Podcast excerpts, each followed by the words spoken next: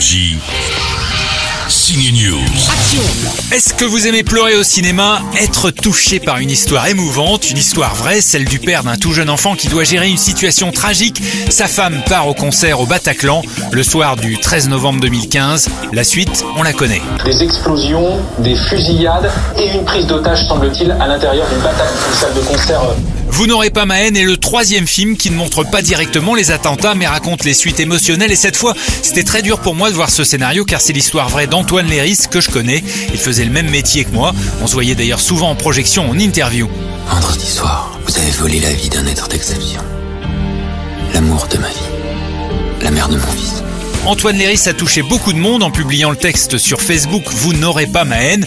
Le film montre comment ce père gère cette situation dramatique. Sa femme dans le film est jouée par Camélia Jordana.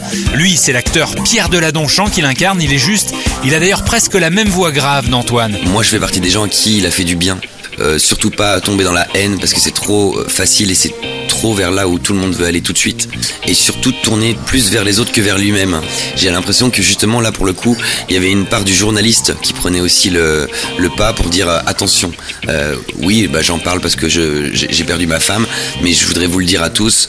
Faisons attention à pas tomber dans euh, la haine de l'autre, la peur euh, permanente. Et ça, j'ai trouvé ça euh, fort comme sujet de film.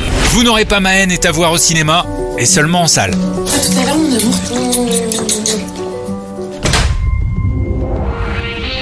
Énergie. Signe News.